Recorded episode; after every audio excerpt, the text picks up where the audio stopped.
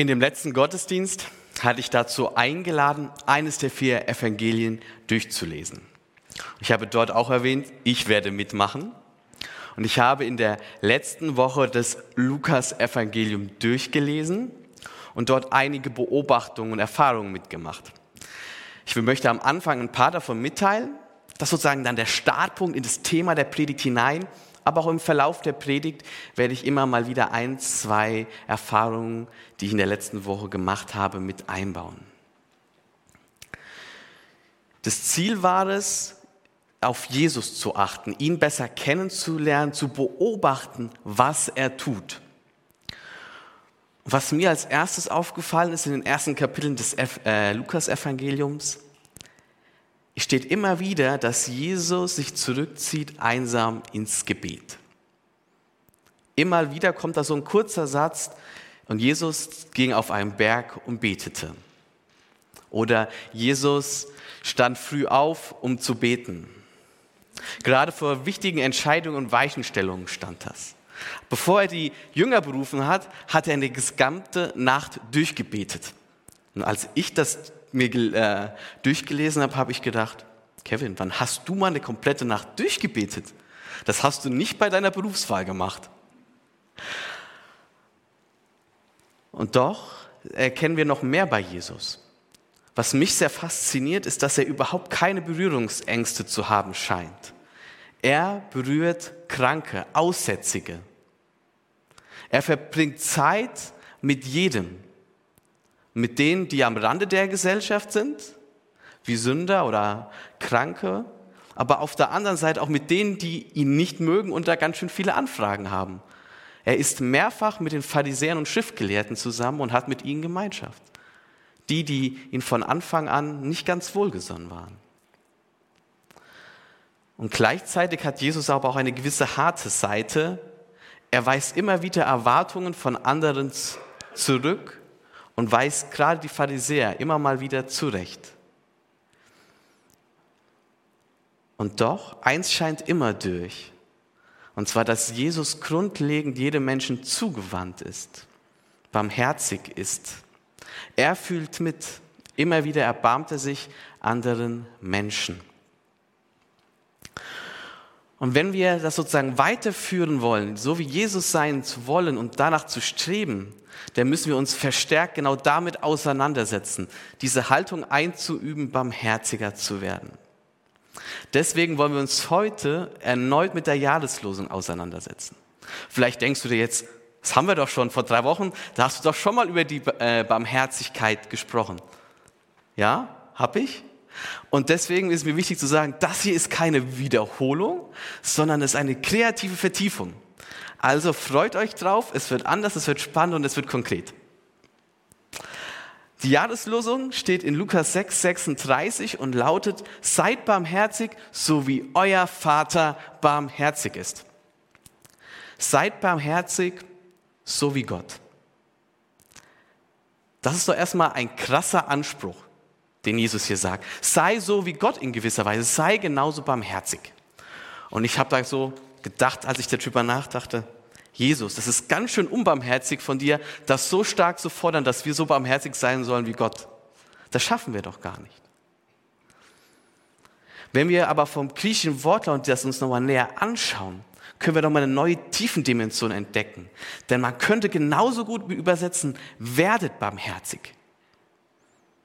Manche Bibelübersetzungen machen das auch oder versuchen da genau diesen Aspekt herauszudeuten, dass es darum geht, barmherzig zu werden. Und ich finde diese Übersetzung viel passender, worauf es hier ankommt. Ich darf barmherzig werden, muss es aber noch nicht schon bei jeder Gelegenheit sein. Zugleich sagt Jesus damit aber auch, Kevin, mach dich auf dem Weg, barmherziger zu werden. Geh los. Das ist ein Prozess. Bleib dran, auch wenn es mal schwer wird. Wenn du bei dir Unbarmherzigkeit entdeckst, bleib da dran. Und im Hintergrund ist das aber auch eine umfassende Hoffnung und Zuversicht und auch Zutrauen von Jesus.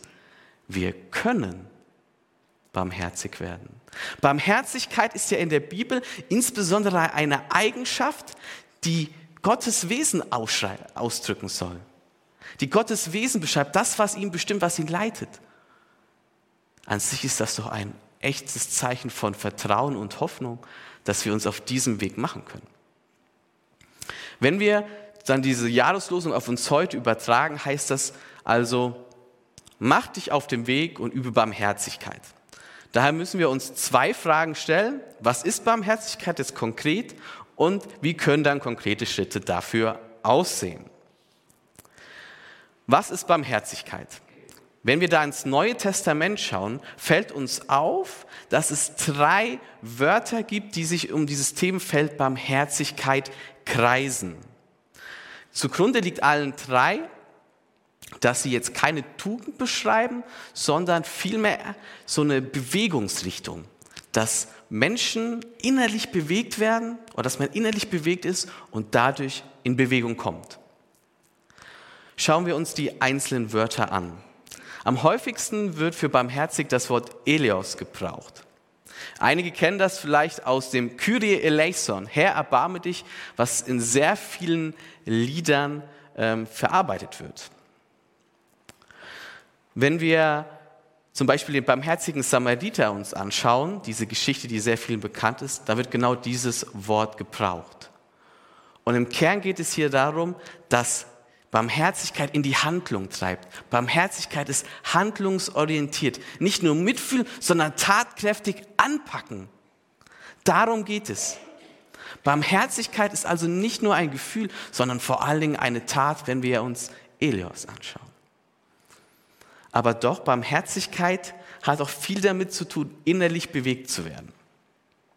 Das zeigt das andere Wort an, das heißt Splanchna und hat einen sehr, sehr stark mitfühlenden Charakter. Was mit diesem Wort wiedergeben wird, könnte man auch bildhaft übersetzen mit, es zerreißt einem das Herz, das geht mir an die Nieren, und das dreht mir sozusagen meine Eingeweide um. Denn dieses Wort ist an sich, ja, jetzt geht wirklich, beschreibt wirklich das, was in einem ausgelöst wird. Und bevor der barmherzige Samariter losgeht und Elios betreibt, hartkräftig wird, hat er Splanchner gehabt, dieses innere Bewegtsein. Wenn wir uns diese zwei Wörter anschauen, dann sehen wir, Gefühl und Handlung gehören zusammen, aber es zeigt auch an, es gibt unterschiedliche Begriffe, die dann Schwerpunkte haben. Stärker auf das Handeln, auf konkrete Taten, das andere auf das innere Bewegtsein. Und dann gibt es noch das dritte Wort, Eutirmos, das wird stärker benutzt, um eine grundsätzliche Haltung zu beschreiben, eine Haltung der Zugewandtheit, der, Barmher äh, der Liebe, der, des Wohlwollens, also stärker so eine grundlegende Haltung, die nicht in Gefühlen oder in konkreten Handlungen aufgeht, sondern etwas umfassender das beschreibt. Und dieses Wort ist auch insbesondere stark auf Gott bezogen. So wird in 2. Korinther 1, Vers 3, Gott als der Vater, als die Quelle aller Barmherzigkeit gezeigt. Kennt ihr Menschen, die immer bestimmte Wörter benutzen, die immer sozusagen einen festgelegten Wortschatz haben? Ich kenne da so ein paar. Äh, einer meiner Professoren, der war zum Beispiel, hat, er, hat immer schlechterdings gesagt. Ich hab, diese Wort war mir vorher nicht bekannt, dass es das überhaupt gibt. Ich meine, dass er das bei Schleiermacher aufgegriffen hat und in seinen Wortschatz eingebaut hat. Und wenn wir in die Bibel schauen, dann sehen wir auch, unsere Autoren der Bibel haben einen bestimmten Sprachschatz und haben da so ihre Lieblingsbegriffe. So auch Lukas, der benutzt in seinem Evangelium, insbesondere wenn er über Barmherzigkeit spricht, Elios und Splanchna. Aber in unserer Jahreslosung genau das dritte Wort, Euktirmos. Dieses Wort kommt übrigens in den Evangelien nur dort vor, sonst nirgendwo. Und ich denke, dass Lukas das bewusst gemacht hat, um zwei, zwei Dinge zu zeigen. Wenn wir Barmherzigkeit lernen wollen, geht es als erstes nicht darum, bestimmte Taten einzuüben, in die Handlung zu gehen. Es kommt auch nicht darum, immer innerlich bewegt zu sein, sondern es kommt darauf an, diese Haltung einzuführen, die Gott uns immer zuerst zeigt zuerst auf Gott zu schauen von dort innerlich bewegt zu werden und dann in die Handlung zu gehen. Das ist die Zuordnung beim Lernen. Wenn wir uns daher auf den Weg machen wollen, barmherzig, barmherziger zu werden, dieses genaue Einüben der Barmherzigkeit, dann ist das Erste, was wir machen müssen, nichts zu machen und Gott machen zu lassen. Selbst in diese Barmherzigkeit Gottes einzutauchen, der erste Schritt ist, sich von Gott lieben zu lassen. Also wenn wir barmherziger werden wollen, ist der erste Schritt, sich Zeit zu nehmen für die Gemeinschaft mit Gott und uns vor Augen zu führen, was er in der Welt macht, was er mit uns macht. Dass er uns so annimmt, wie wir sind. Mit allen Macken, mit allen Fehlern, mit unserem Browserverlauf, mit den dunkelsten Gedanken, mit allem. Er stößt uns nicht von sich. Aber das Schönste ist, er verändert uns. Gott befreit uns von unserer Schuld. Er vertreibt unsere Dunkelheit. Und der Schlüssel, das zu erleben, das zu empfangen, die Barmherzigkeit zu entdecken, ist es, Gemeinschaft mit Gott zu haben. Und das kann auf viele verschiedene Weisen geschehen. Der Klassiker in einer Kirche ist ja immer der Imperativ, lies in der Bibel oder bete jeden Tag. Und das sind klassische Möglichkeiten, mit Gott in Gemeinschaft zu sein. Aber es gibt noch viele andere. Aus dieser Perspektive finde ich es auch sehr spannend, dass Jesus so viel Zeit im Gebet verbringt. Ich denke, er macht das nicht nur, um weise Entscheidungen zu treffen, wen er jetzt als Jünger einsetzt, sondern auch, um bei Gott aufzuteilen, diese Barmherzigkeit selbst zu erleben und von da ausgehend dann auch barmherzig mit anderen mitgeben zu können. Gerade mit denen, die jetzt nicht so barmherzig sind zu einem selbst, die einen verurteilen, die einen angreifen. Der erste Schritt, barmherziger zu werden, ist also, sich von Gott lieben zu lassen. Gott ist die Quelle der Barmherzigkeit. Mit ihr müssen wir verbunden sein, sodass wir was weitergeben können. Wir haben hier also sozusagen die Metapher des Empfangens und Weitergebens. Wie diese, ich nenne es mal Schnittstelle aussehen kann, hat Bernhard von Clairvaux wunderbar ausgedrückt. Bernhard von Clairvaux, ein Mönch, der im 12. Jahrhundert gelebt hat, der sagt Folgendes.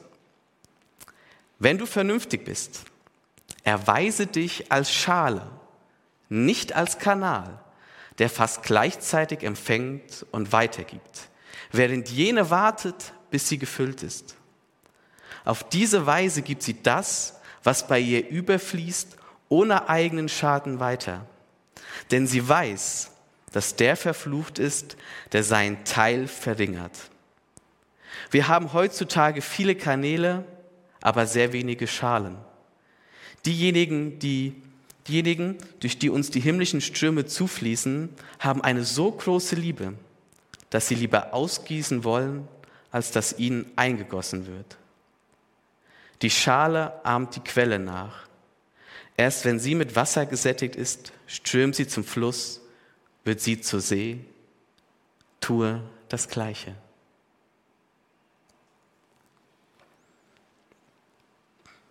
Es kommt darauf an, sich erfüllen zu lassen und dann aus dem Überfluss weiterzugeben wie eine Quelle zu sprudeln und nicht ein Kanal zu sein, der das sofort weitergibt. Von daher empfange, genieße und gib vom Überfluss. Der zweite Schritt, barmherziger zu werden, ist, sich barmherzige Taten auch vorzunehmen. Wir können uns sozusagen sagen, jetzt bewegen wir uns von der Haltung weg, von Euktyrmos zu Elios. Also jetzt wirklich wird es handlungsorientiert. Und da habe ich zwei Möglichkeiten, wie man da Inspiration bekommen kann, äh, barmherziger zu werden. Das erste ist in gewisser Weise eine Wiederholung von letzter Woche, sich Jesus als Vorbild zu nehmen, von ihm zu lernen. Barmherzigkeit gehört zu seiner DNA, also um barmherziger zu werden, weiter Jesus kennenlernen, weiter Sachen ausprobieren und so weiter. Ein Teil der Übung, die ich letzte Woche gemacht habe, war es ja auch nicht nur Jesus besser kennenzulernen, sondern auch das dann umzusetzen. Barmherzigkeit hat nun etwas zu tun, was sehr viel ja auch mit Begegnung zusammenhängt. Das ist natürlich in Corona recht schwierig. Ähm, diese, dank den Kontaktbeschränkungen hat man einfach nicht mehr so viele Begegnungen. Als ich dann so meine ersten vier Kapitel im Lukas-Evangelium gelesen habe, habe ich gesagt, vieles kann man umsetzen, aber während Corona sehr schwierig. Also habe ich mir als erste Challenge dann gesetzt, Jesus ist einen einsamen Ort gegangen, ich gehe auch in einen einsamen Ort. Ich bin ins Jugendzentrum gegangen, war komplett einsam und habe da gebetet. Wichtig ist es, finde ich, wenn wir mehr Jesus kennenlernen wollen, nicht nur mehr zu verstehen, wie er ist, sondern auch zu überlegen, was heißt das konkret für mich am nächsten Tag? Wie kann ich das in mein Leben hin übersetzen? Nicht, weil ich das muss, sondern weil darin immer eine Verheißung liegt, barmherziger zu werden, auch selbst Barmherzigkeit zu empfangen. In gewisser Weise habe ich Schritt eins diese Woche neu lernen dürfen, weil vieles, wo man zwischenmenschlichen Bereichen nicht möglich ist, habe ich neu gelernt, mich auf Gott auszurichten. Als ich dann die Stelle gelesen habe, dass Jesus eine gesamte Nacht gebetet hat, habe ich gesagt, okay, jetzt muss ich was anderes finden. Und habe dann äh, entdeckt, dass in diesen Kapiteln Jesus sehr viele Gleichnisse erzählt. Und da habe ich mir gedacht, Kevin, du redest auch viel, bist zwar nicht Jesus, aber vielleicht solltest du ja auch mal ein Gleichnis ausdenken. Also habe ich mich mal aufgemacht, habe mir vorgenommen an einem Tag, Kevin, du willst dir mal ein Gleichnis ausdenken. Was für ein Thema gibt es für ein Gleichnis? Bei Jesus gibt es ein großes Thema, Reich Gottes dass Gottes Reich kommt. Und da ist mir aufgefallen, ich habe selbst fast noch nie darüber nachgedacht, was das Reich Gottes ist und auch, wie man das heute auf eine schöne, kreative Art und Weise beschreiben könnte. Ich habe mich dann also hingesetzt und ich muss zugeben, ich hatte eine richtig große Schleibblockade, habe es bereut, dass ich das genommen habe als Challenge des Tages.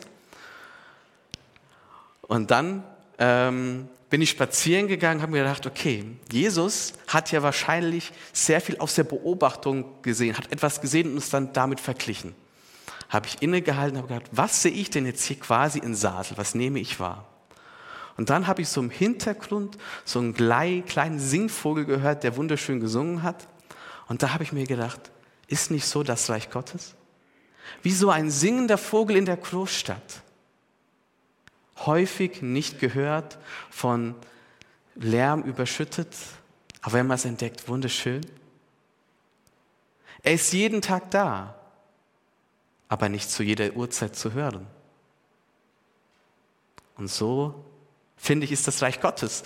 Und dann, als ich das so für mich entdeckt habe, erkannt habe, ich gesagt, boah, dieses Gleichnis tut mir selbst gut. Und als ich gestern nochmal einen Spaziergang gemacht habe und Vogel gehört habe, habe ich gesagt, ha, Reich Gottes.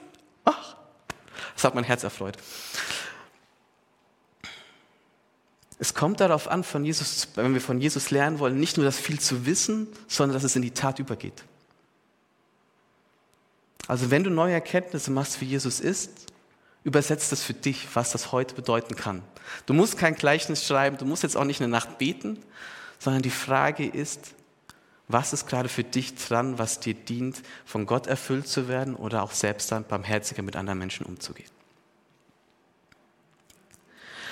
Vielleicht schaust du dir Jesus an und denkst dir, Kevin, das ist mir echt, echt schwer umzusetzen. Nummer eins, Jesus war Wanderprediger, du bist Prediger, du kannst das besser übersetzen. Nummer zwei, der hat vor 2000 Jahren gelebt, ich lebe jetzt, das ist recht schwer umzusetzen. Und drittens, ich bin auch nicht so kreativ wie du, das musst du jetzt schon mal konkreter machen. Dann habe ich eine gute Botschaft für dich. In der christlichen Tradition gab es wohl viele Menschen, denen es ähnlich ging, denn es gibt sogenannte Werke der Barmherzigkeit, Handlungen, von denen man sagt, die widerspiegeln Barmherzigkeit. Und die kann man sozusagen als Inspiration nutzen, um barmherziger zu werden. Ich habe die auf eine Folie gepackt, dass wir den sehen. Das sind sozusagen die ersten, die sieben leiblichen Werke der Barmherzigkeit. Hungrige zu speisen, Durstige tränken, Fremde beherbergen, Nackte kleiden, Kranke pflegen, Gefangene besuchen, Tote bestatten. Ganz konkrete Handlung, wie man für andere da sein kann. Manche Sachen hat unser Sozialstaat übernommen, da ist es jetzt schwer, aktiv zu werden, aber das kann Anhaltspunkte geben, wo wir barmherziger werden können.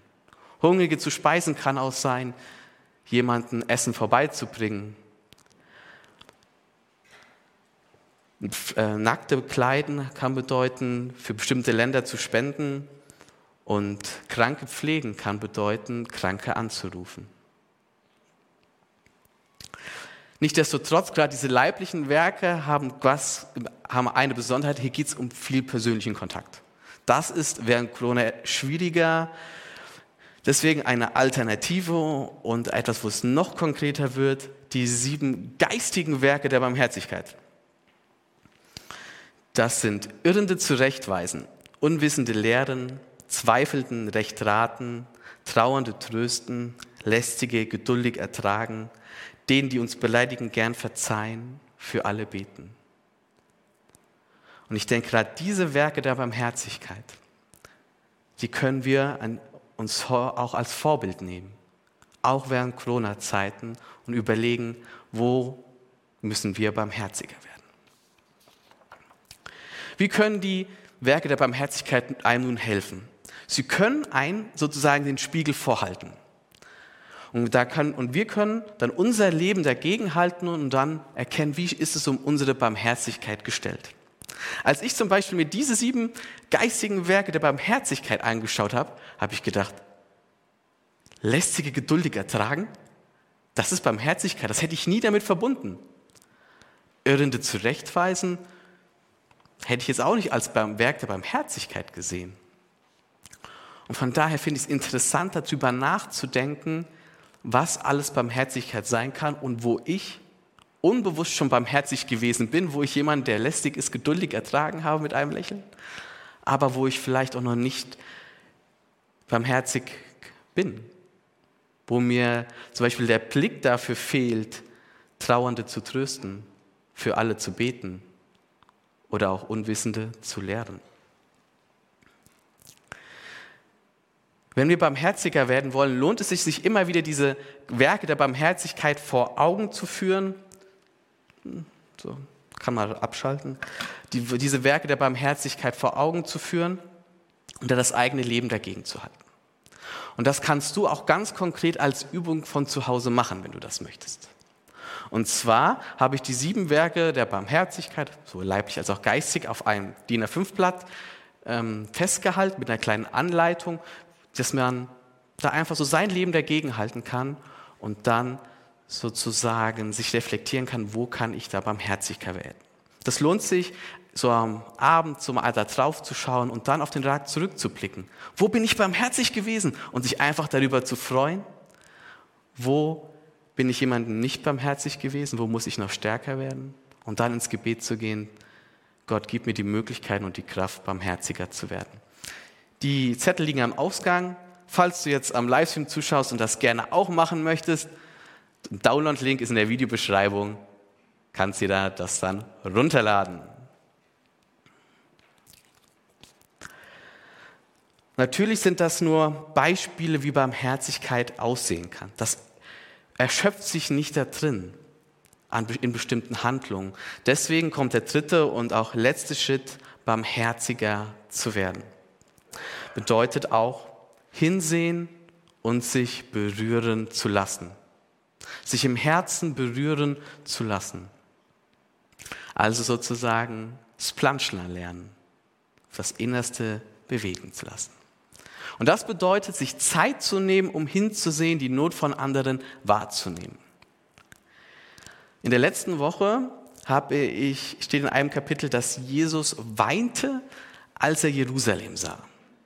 Und da habe ich mich gefragt, Kevin, Wann hast du das letzte Mal geweint, als du etwas gesehen hast?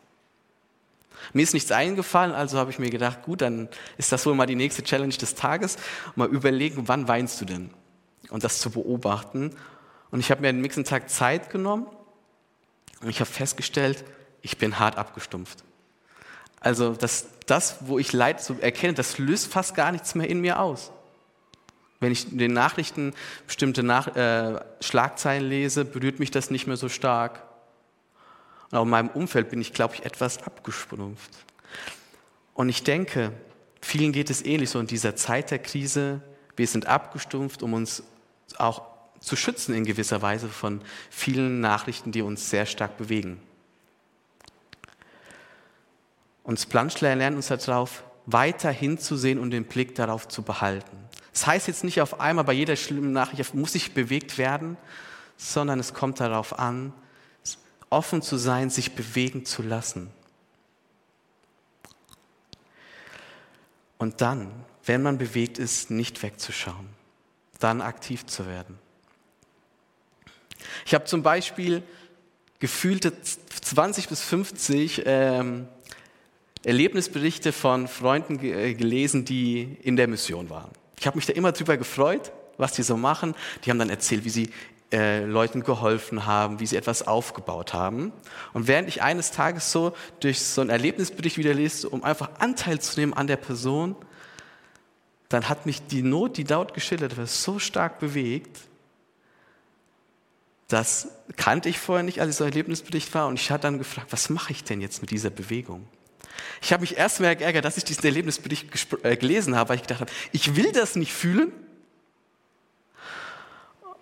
Und zweitens hatte ich nämlich dann auch schnell den Gedanken, was ist das, was du tun kannst? Du kannst jetzt nicht selbst nach Afrika gehen und dann den Kindern äh, lehren, also der singt darum, Kinder, äh, dass Kinder eine Schulbildung bekommen. Und dann habe ich gesagt, was ich kann, ist etwas zu geben von dem, was ich habe. Und ich habe dann widerwillig eine Spende gemacht. Ich wollte es ja eigentlich nicht und hat an sich das Geld auch für was anderes eingeplant.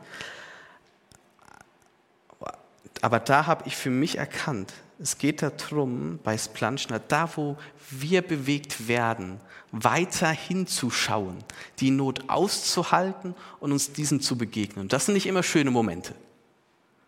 Dort, wo wir die Not von anderen sehen, hinzuschauen, dabei zu bleiben und dann auch selbst aktiv zu werden.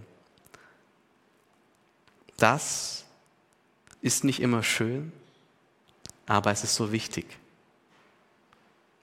Und das kann zum Beispiel bedeuten, dass wenn du in der Cafeteria auf einmal hängen bleibst und einen siehst, wie er traurig ist, zu sagen, okay, ich setze mich jetzt nicht zu meinen Kollegen, sondern ich gehe zu dieser Person und frage nach.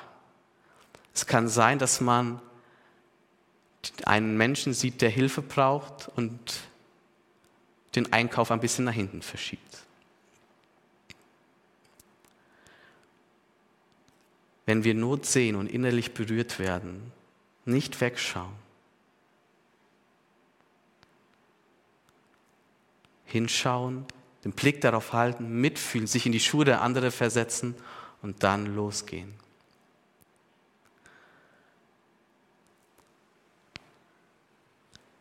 Ich bin mir sicher, es gibt immer wieder Momente, wo wir innerlich bewegt sind. Und die Herausforderung ist dort, sich dem Raum zu geben. Der heilige Kirchenvater Augustine erklärte einmal, wenn dein Herz angerührt wird, vom Elend anderer betroffen zu, wenn dein Herz angerührt wird, vom Elender anderer Betroffener, siehe, das ist Barmherzigkeit. Jesus fordert uns auf, werdet barmherzig, macht euch auf den Weg. Das ist ein Weg, der kann auch manchmal anstrengend sein und man kann auch da manchmal sich alleine beifühlen. Ich habe für mich beschlossen, dass ich gerne jetzt sozusagen nochmal weiter und neu Jesus kennenlernen möchte und diese Übung fortführen möchte.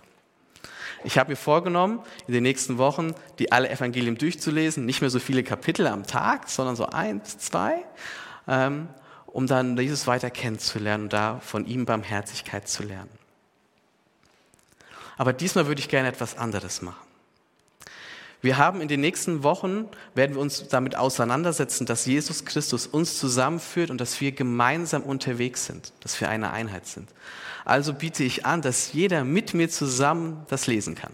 Wir fangen bei Matthäus an, bis Johannes dann, und dass wir uns miteinander vernetzen, über einen Messenger-Dienst uns austauschen darüber und unsere Gedanken teilen, uns gegenseitig ermutigen, barmherziger zu werden und uns in Jesus Christus zu verankern. Also, wenn du mitmachen möchtest, mit sozusagen vernetzt sein möchtest, dann melde dich gerne bei mir, schreib mir eine Mail, schreib mir eine WhatsApp, ruf mich an und dann vernetzen wir uns mit allen, die diese Aktion mitmachen wollen und dann lasst uns dann gemeinsam barmherziger werden, indem wir Jesus besser kennenlernen in den nächsten Wochen und Monaten. Falls du keine Lust hast, das mit mir zu machen, aber doch das zu machen, weil das für dich etwas Persönliches ist, dann mach das auch. Ich kann dir gerne den Leseplan zur Verfügung stellen. Komm dann einfach auf mich zu. Barmherziger werden ist ein Weg.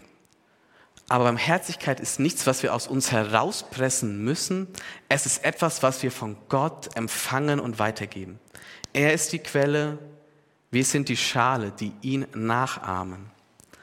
Und deswegen werden wir uns im nächsten Lied Gottes Barmherzigkeit noch einmal vor Augen führen.